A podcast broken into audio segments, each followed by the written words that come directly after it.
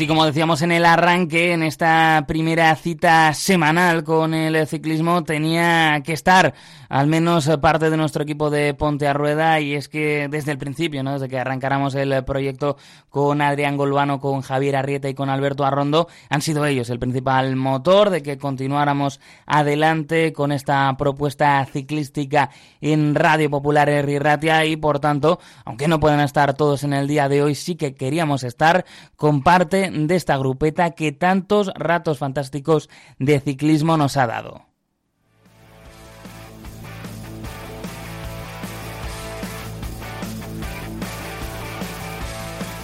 No renunciaremos evidentemente a ese espacio más mensual, más eh, bueno, pues eh, centrado, ¿no? En este equipo que tenemos habitualmente, pero en el día de hoy, dado que ha terminado hace muy poquito una de las grandes citas del calendario, como es la Vuelta Ciclista España, sí que me apetecía charlar, aunque fuera un rato, con dos de los integrantes de nuestra grupeta. Y hoy con nosotros está Javier Arrieta, ¿qué tal? Muy buenas, Beñat, muy buenas a todos. Encantado de estar aquí, en este espacio formidable. Eso es un espacio que vamos a ir colonizando de la mejor manera posible, que vamos a ir tomando y que vamos a dar muchos relevos, ¿eh? vamos a pasar mucho en cabeza para dejarnos ver y para que el patrocinador esté contento, como creo que lo estará por el momento en temporada que estamos, nuestro compañero Alberto Arrondo, ¿qué tal? ¿Qué tal, chavales? ¿Qué tal, Beñat? Pues estupendamente, haciendo la, digestión de esta, de esta vuelta a España y, con ganas de, seguir en cabeza, de seguir en la fuga y de que nos sigan viendo, por lo menos. Es que esa vuelta a España va a ser el principal ingrediente que vamos a tener en el día de hoy. Es de lo que hay que hablar, es lo que el aficionado al ciclismo, ¿no? Pues quiere saber en estos días ese análisis y todas esas conclusiones que podemos sacar de una victoria de Renko Benepoel que no sé si os ha sorprendido o no. Javier, ¿qué te parece? A mí me ha sorprendido muchísimo. Eh, es decir, Renko de Benepoel es un fuera de serie. Eh, lo ha demostrado desde el principio, eh, desde que estaba corriendo ya en profesionales con, la edad que tiene, ganando el año pasado en Donosti. Sabemos que es un corredorazo increíble. Después de la carrera, de la caída que tuvo el año pasado en Lombardía, ha ganado un monumento. Pero yo creo que tampoco hay que vestirle de superhéroe. Es decir, yo creo que el chaval, que es un fuera de serie, insisto, se ha encontrado con la carrera, a mi juicio, regalada. Eh, ha sido casi una victoria por descarte. Luego entramos a analizar, ¿no? ¿Por qué creo que, que, por qué estoy diciendo esto? Pero me ha sorprendido porque más allá de la primera semana, donde yo sí que estaba convencido que lo iba a hacer bien y que luego el inicio de la segunda con la crono, pues quizás se vistiera de rojo, me parece que, haya llegado a Madrid de rojo, pues sí, para mí ha saltado la sorpresa. Aquí hay dos, hay dos cosas. Yo sí esperaba que tuviese un papel importante dentro de la vuelta, por eso lo puse en el tropela, si no, no le, no le pongo. Y creo que el recorrido que está haciendo la vuelta de un tiempo a esta parte con, entre comillas, ¿eh? no mucha dureza, se le puede, bueno, pues se le puede adaptar muy bien para, pues, para un corredor como más potente como, como es él. En su día el Tour de Francia tenía un asterisco cuando ganó Egan Bernal por lo del Izoar y demás, y yo creo que esta vuelta a España que se ha llevado Remco también tiene que tener un pequeño asterisco, porque eh, ha habido dos corredores como son Simon Yates y Wilco Kelderman que se han quedado fuera de la carrera por un motivo que la UCI aún no nos ha explicado, o si es el mismo que el de Juan Ayuso, nos tendrían que explicar por qué. Y creo que, como dice Javier, eh, eh, tampoco ha tenido gran rival que le haya puesto en, aprietos y el que lo tuvo se cayó. Entonces, eh, ha sido una vuelta relativamente fácil para él, pero que creo que habría que ponerlo un poquito entre, entre paréntesis. Alberto ya nos ha dado sus razones. Javier, eh, apuntabas antes, ¿por qué crees que ha ganado Renko esta vuelta? Bueno, yo, una de las que apunta Alberto es, muy clara, ¿no? Yo creo que es evidente que le han faltado rivales, ¿no? Eh, al final tú lees la nómina de corredores que se presentaban a la salida hace tres semanas y yo creo que Remco todos lo teníamos como un protagonista, un animador, probablemente incluso juez eh, de la carrera, pero creo que tiene tenía mucha gente por delante que son los que o no han hecho acto de presencia o lo han hecho de una manera alternativa. Por ejemplo, Simon Yates yo no lo he visto. Eh, Joao Almeida, en el que yo sí que tenía ciertas esperanzas como corredor de tres semanas, tampoco ha aparecido. Primo Roglic, cuando ha estado bien, porque ha tenido algún día malo, le estaba recuperando tiempo y la caída en ese día que, parece que era el punto de inflexión de la carrera, cuando ese, hace ese ataque a última hora en una carrera que además en una etapa que no estaba llamada a ser importante, pues bueno, tiene ese golpe de mala fortuna. Richard Carapaz, que luego ha ganado tres etapas y el mayor de la montaña, pero que es un objetivo que es muy bonito, pero que no deja de ser pues el segundo plato de lo que venía a hacer el ecuatoriano a la vuelta. Yo creo que el hecho simplemente de que Enric Mas, que es un corredor de tres semanas, pero segundón, solamente le haya metido unos pocos segundos en toda la montaña conjunta de las tres semanas, pues también dice muy poco del recorrido, que es la segunda parte de la explicación. Falta de contendientes y un recorrido muy light y, bueno, quizá bonito para el espectador, pero desde el punto de vista del mero deporte deja mucho que desear y dejan a la organización un lugar pues bastante mediocre y discreto.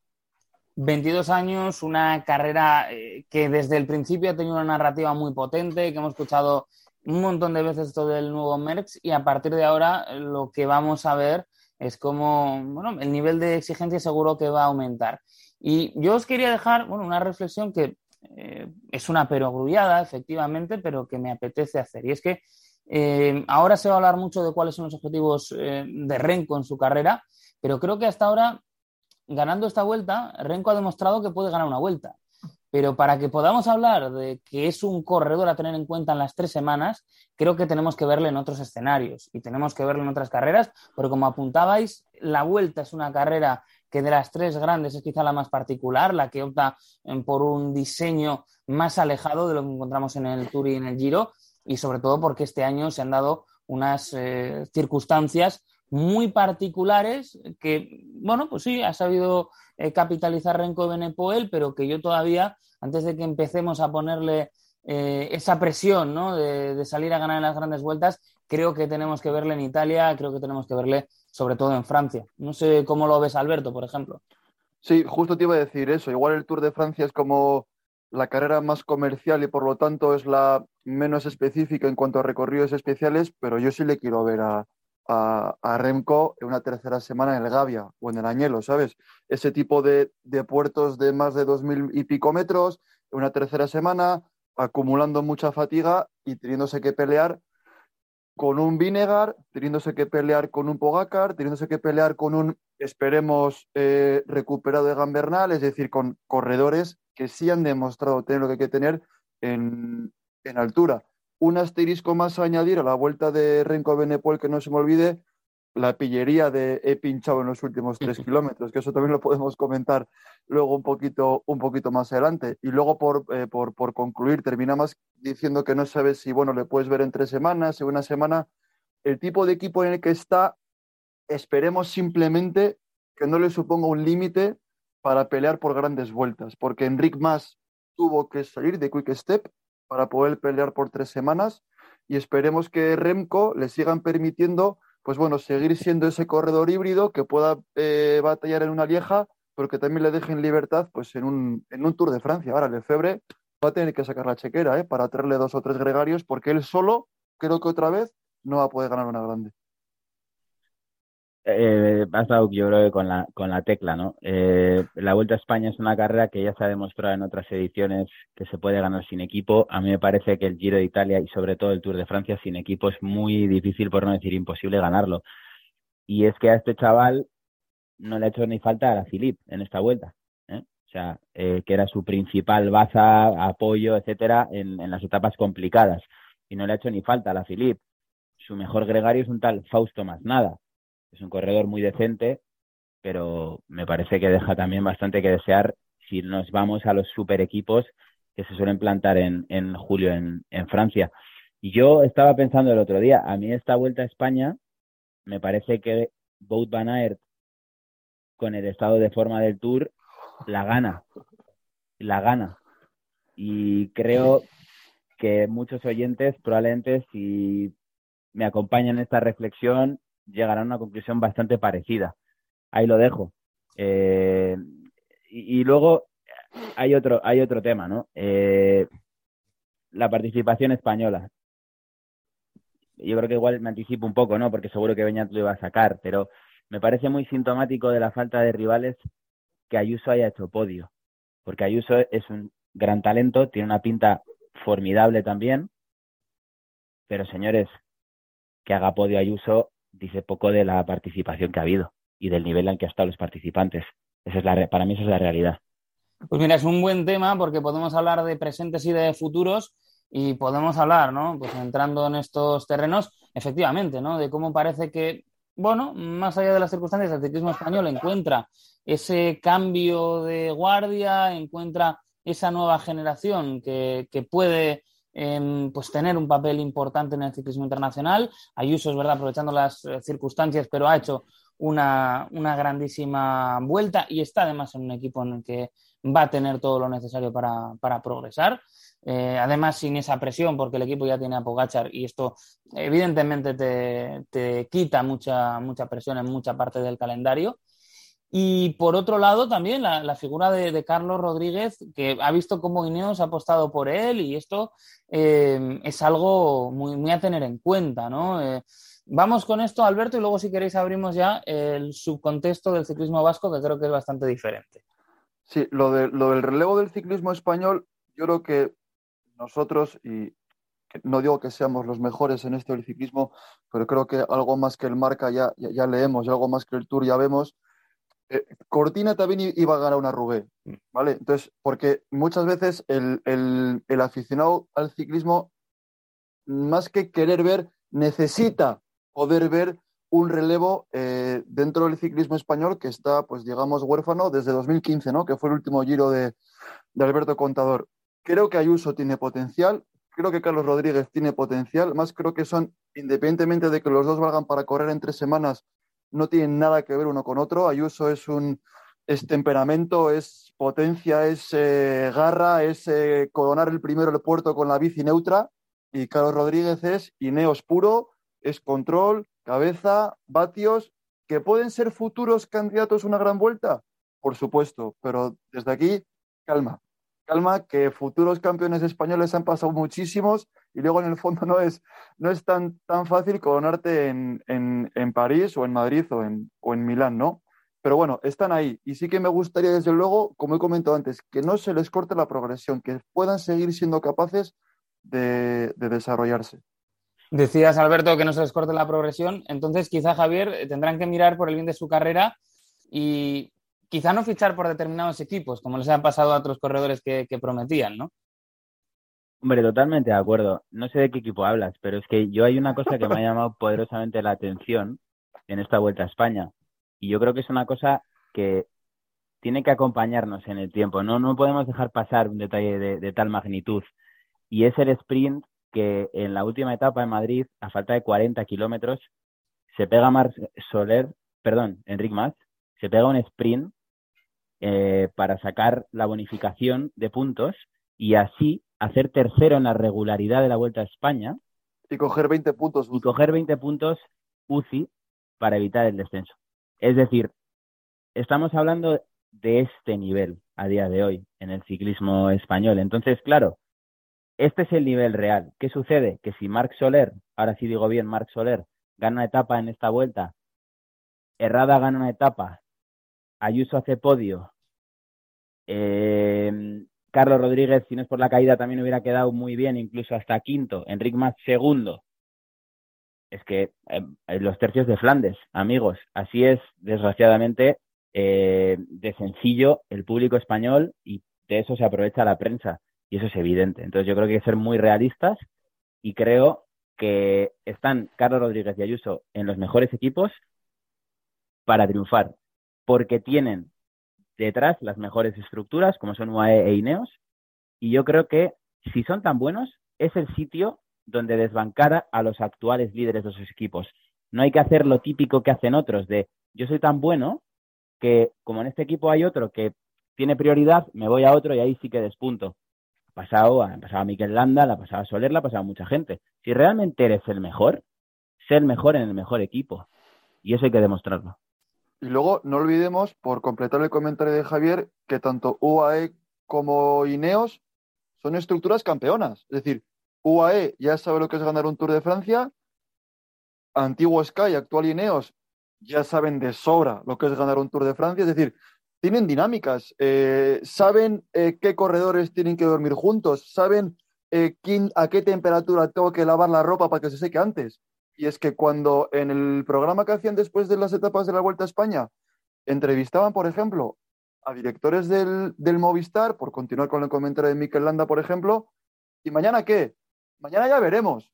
Y si eso escapada, y si no tranquilos, y, el espíritu campeón dentro de un equipo es lo que te hace ser campeón y es lo que te acerca a ganar.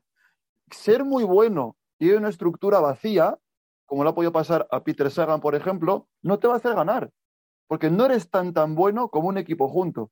Y el ciclismo, por mucho que digan, es un deporte de equipo y se necesitan todos. Entonces, Ayuso tiene que quedarse donde está, eh, Carlos Rodríguez tiene que quedarse donde está y creo que si siguen en esta progresión, dentro de tres años podremos ver eh, cosas, cosas bonitas, desde luego. Y por ir con ese subcontexto que decíamos, el ciclismo vasco, aunque yo creo que eh, esta vuelta le, demuestra un poquito dónde está eh, y que estamos eh, pasando por un momento que seguramente de aquí a menos de un año estaremos enardecidos, estaremos con el guapo subido por aquello de que va a arrancar el Tour en Euskadi, pero creo que toca hacer examen y creo que esta vuelta nos ha demostrado pues, que el ciclismo vasco está en un momento un tanto flojito en que, bueno, pues todavía hay que hacer ese cambio generacional, ese relevo, y que además, eh, pues por suerte tenemos esa eh, fortuna de tener equipos eh, cerca, equipos que se fijan ¿no? en, los chavales que pueden ir pasando, porque si estuviéramos hablando de una de esas naciones que tienen que tirar la puerta abajo ¿no? para pasar a profesionales, creo que estaríamos en un escenario mm, todavía más complicado. bueno, porque al final la, la, figura, por ejemplo, de Landa, ¿no? que es la que arrastra, pues más allá de ese en buen resultado este año en el Giro, sí que parece que está ya en una fase de, cierta, cierta decadencia, podríamos decir. Sí, coincido. Yo, la verdad que me ha parecido una pena, ¿no? Eh, si, cogemos lo que, lo que han hecho los, nuestros y lo que ha hecho el ciclismo vasco en la Vuelta a España, pues al final yo no, no creo que podamos decir que es decepcionante, eh, porque si es verdad que había cosas que podían ser ilusionantes antes de la carrera, tampoco, siendo realistas, podíamos esperar victorias de etapa o podíamos esperar grandes, grandes cosas. Pero bueno, sí que tengo una cierta decepción eh, porque, bueno, al final siempre queremos soñar, ¿no? Y por muy lejos que queden los días gloriosos del ciclismo vasco, pues bueno, están ahí. Y yo estoy convencido que van a volver. Y es lo que has dicho, Beñat. Al final tenemos la suerte de que tenemos unas categorías inferiores y que tenemos al final mucho campo sembrado. Por lo tanto, creo que además ese primer paso hacia estructuras de segunda división para luego a World Tour, los trampolines los tenemos. Hay que seguir, bueno, pues explotando y dar con el talento adecuado. en defensa del ciclismo vasco sí diré que si tú miras la nómina de ganadores de etapa de esta vuelta, es que ha habido mucho nivel ha sido muy difícil ganar etapa. A mí solamente me chirría, pues Jesús Herrada, sinceramente. Me chirría Jesús Herrada, me chirría un poquito, pero no tanto, Caden Groves, que fue, que fue mm. una volata, que fue al sprint. Pero es que luego han ganado tres etapas Carapaz, tres etapas Pedersen, ha ganado Roglic, ha ganado Sam Bennett, que para mí es uno de los mejores eh, ciclistas eh, al sprint, ha ganado gente ilustre como Urán, como Menges, ha ganado un talento para mí a tener muy en cuenta al futuro como es Steven Aresman, ojo con el holandés, que tiene muy buena pinta. Es decir, no está nada, nada barato ganar. Entonces hay que, hay que hacer siempre algo extraordinario y es muy difícil porque en 21 días, pues al final las oportunidades son muy limitadas. Yo hay un dato que leí el otro día que creo que es cierto y relativo al ciclismo vasco en la Vuelta a España es que creo que el ciclista con más eh, kilómetros en la escapada ha sido Ander Okamika.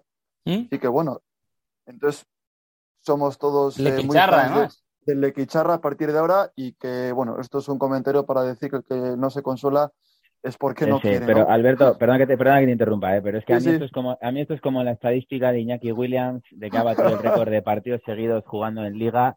Es decir, si vamos a empezar a coger, a agarrarnos a cualquier tipo de plusmarca y hacerla importante nosotros en nuestras cabezas, vamos mal. Pero bueno, es verdad que están muy contentos en el, en el equipo y es verdad porque al final un equipo como Burgos eh, sí tiene un objetivo eh, que es el, el, gran, gran objetivo, pero que es más un anhelo, que es ganar una etapa y si no, pues no, tienes que estar presente y se te tiene que ver, ¿no? Y en ese sentido ha cumplido y yo creo que hay que felicitarle al, al corredor. Pero sí que para arrastrar y para que el aficionado que normalmente no se acerca, ¿no? Pues se acerque, necesitas algo más, necesitas alguien que, que enganche y bueno, no sé si tenemos tiempo para sacar el nombre de Miquel Landa, pero es verdad que, bueno, pues verle de alguna manera en, en, labores, ¿no? Pues de poner, por ejemplo, ritmo al pelotón, incluso en momentos de llano, pues, hombre, te dice que ha ido a la vuelta, pues para otras cosas, ¿no? No, no ha ido a la vuelta para... Yo, sinceramente, Beñat, más que hablar de Mikel Landa, pues casi casi que prefiero hablar de, de Xavier Mikel Azparren, que independientemente de que ha hecho sí. una vuelta muy discreta, parece ser eh, el futuro o lo es que el elegido. Ser, de ser el, el, futuro gran ciclista vasco. No sé a dónde va a llegar, pero parece que los miembros existen. Tiene además un hermano pequeño que también parece que camina bastante. Tiene un padre que sigue demostrando que tiene un motor espectacular, que si el bueno no le conocéis, ha salido, ha salido en, muchas veces en, en prensa deportiva nacional haciendo el, el, el, camino de Santiago ¿Sí? sin parar en 25 horas y no sé qué. O sea que, bueno, parece que hay una genética Azparren por ahí que parece que les puede hacer funcionar. Y si hablamos del ciclismo vasco, prefiero hablar de eso y también ha sido muy divertido, bueno, pues la excusa que ha puesto Pello Bilbao para no ir al Mundial, ¿no? Que, ha sido también muy divertido escuchar como el bono de, del corredor de Guernica ha dicho que es que no le pilla en su mejor punto de forma y que por eso no va al Mundial. Que por cierto, que alguno dirá, oye, pues estáis haciendo el ciclismo vasco, bueno, es verdad que la selección española de Pascual Montparler va a tener a Orco Berrade, va a tener a Gochon Martín y va a tener a Oyer Lazcano, ¿eh? corredores también que apuntan sin quitar valor, lógicamente, pues ya sabemos que este año eh, la confección de las selecciones nacionales viene muy marcada por los puntos UCI y viene muy marcada porque hay equipos que no se quieren mojar y porque yo ahí sí que voy a estar en este caso con el seleccionador. Hombre, creo que no tiene demasiado sentido que los mundiales den puntos UCI, porque eso al final lo que hace es eh, contaminar todo el proceso eh, que tiene que llevar una carrera que sea única y que esté desligada del resto del calendario. Eh, temas todavía que nos quedan en el tintero, ha salido un poco por encima, pero es el gran protagonista de Twitter Ciclismo. Enric Mas, ¿cómo valoráis otra segunda posición del corredor balear? Javier, que te veo con ganas. Bueno, yo tengo clarísimo que si Enric Mas no ha ganado esta Vuelta a España, no va a ganar nunca ninguna carrera de tres semanas. Eh, vale que estoy haciendo un poco un ejercicio, ¿no? Intentando adivinar qué hubiera pasado si Enric Mas no hubiera ido al, al, Tour de Francia. Pero también creo que Enric Mas ha hecho lo que ha hecho en la vuelta y ha hecho un podio, ¿no? que también hay que darle valor. Lo ha hecho por todo ese ejercicio previo ante la prensa, muy enfatizado por muchos sectores de la, de la prensa. Estoy, estoy muy mal, eh, estoy bloqueado, eh, el Tour de Francia me ha, me ha dejado vacío. Es decir, ha querido taparse. Y desde esa posición de tapado es donde parece que ha renacido. Me parece un corredor que no transmite absolutamente nada, sinceramente. Yo sí que vi un cierto espejismo cuando con Quick Step, lo comentó antes Alberto, hizo segundo con una semana, última semana formidable hace unos años. Pero yo creo que su pico, su pico está donde lo estamos viendo, donde lo hemos visto ahora, y, y, ya te digo que, que si encima el corredor recibe una orden en la etapa de Madrid, insisto en esto porque me parece muy representativo de cómo, de cómo está el ciclismo en este país, eh, le dicen, oye, hay que meterse en, la, en, el sprint a 40 de meta para sacar 20 puntos UCI. Pues bueno, me parece que al final estamos en, en una dinámica que no, que no está buena. Y yo creo que Enric Mas pues, pasará sin pena ni gloria eh, durante los próximos años por varias carreras y yo creo que puede reconvertirse a un buen ganador de, de etapas, pero como, como líder de equipo creo que ya creo que ya ha dado su techo. Hay una cosa de Enric Mas que me gustaría comentar, que no es tanto relativa al ciclismo, sino a la, a la persona. Si es cierto lo que ha comentado, que él, desde el Tour de Francia, o incluso un poquito antes, sufría, bueno, pues esos episodios de, de bloqueo mental, de miedo, de pánico a la hora de enfrentarse a situaciones en carrera. Y lo ha tratado con un profesional.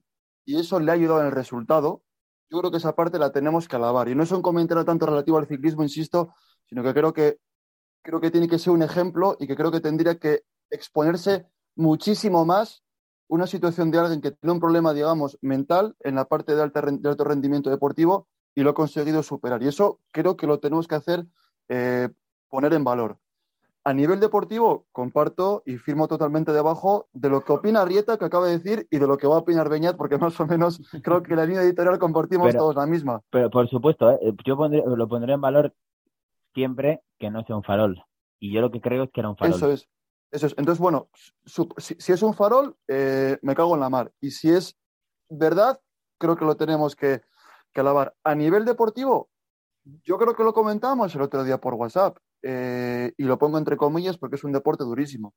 Pero cuando Perico hace los pericopuertos y el compañero le dice, Perico, me duelen las piernas, y Perico responde, cuando, más te duelen es cuando tienes que atacar. Pues creo que Enric más, cuando más le duelen, mira para atrás. Creo que no tiene esa facilidad o ese, no sé cómo explicarlo, ese cambio de chip para superar esa famosa barrera del dolor que le llaman. Entonces, si a eso le añades que no tiene, no es el corredor más carismático, no es un Rigobert Urán ante el micrófono, no es un tío que cuando gana lo celebre, no se le ve feliz, pues eso luego en carrera te marca. Y es la diferencia entre ser primero o ser segundo, que lo he dicho siempre, el segundo es el primero de los últimos.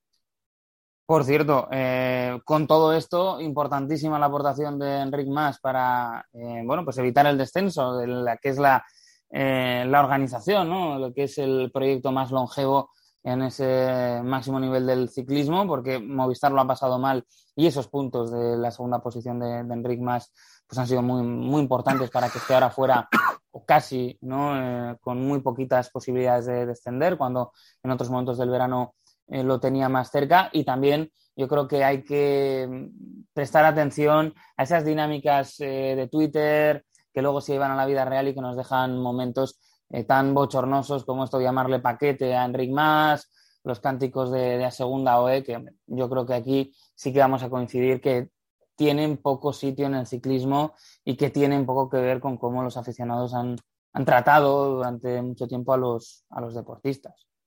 Totalmente, porque además a mí me parece que ese tipo de descalificaciones y de ataques, que son al final faltones, pues yo no los voy a justificar jamás, pero pueden tener unas, puede llegar a entender el por qué cuando no hay razones de fondo. ¿no? Tú no tienes argumentos, te vas al ataque fácil, al ataque sin sentido. Pero es que en este caso hay demasiados argumentos como para no usar un poco la cabeza. ¿eh? Y aquí hay argumentos para, para, para, para poder echar en cara a Movistar pues todo lo que lleva haciendo unos años y que le ha llevado a la posición en la que está ahora, que se va a salvar de, de chiripa. Yo creo, sinceramente, que mmm, los corredores del pelotón a día de hoy no quieren ir a Movistar. Y esto es una idea a la que estoy llegando a través de lo que pasa con el equipo femenino.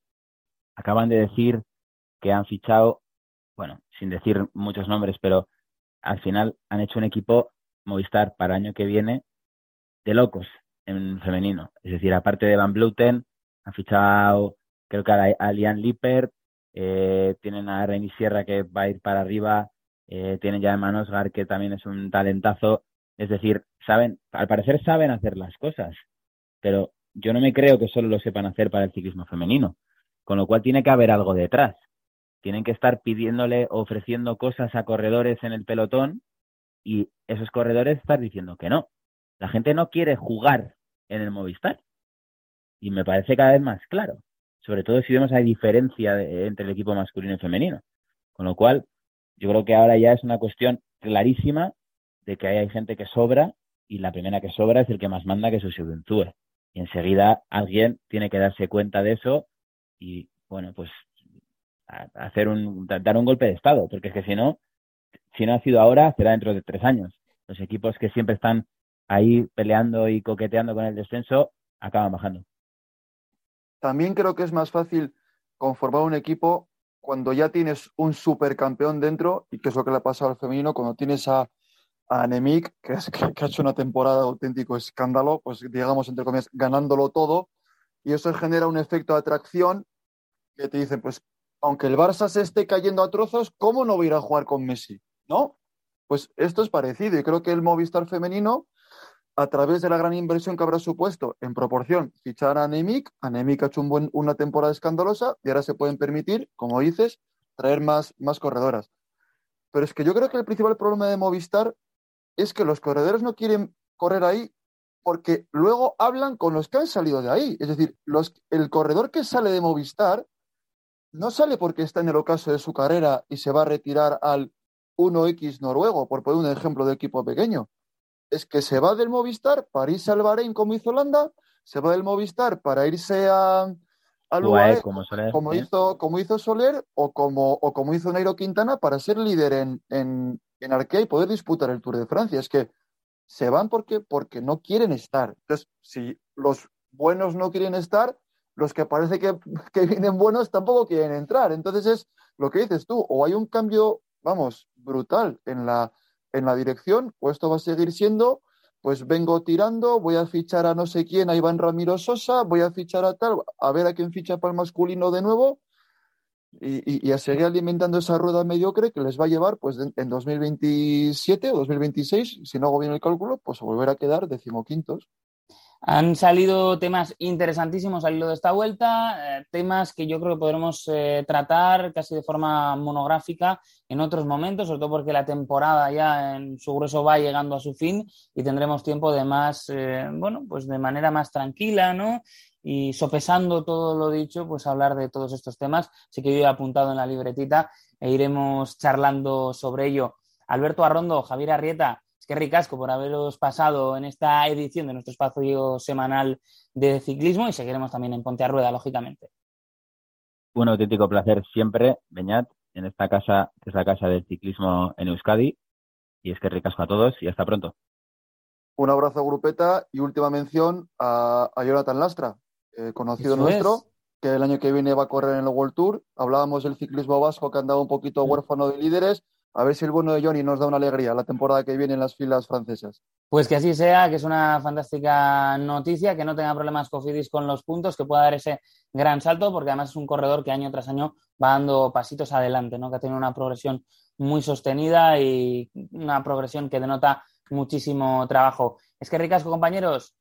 Es que ricasco, cuadrilla. Abrazo. Agur. Agur.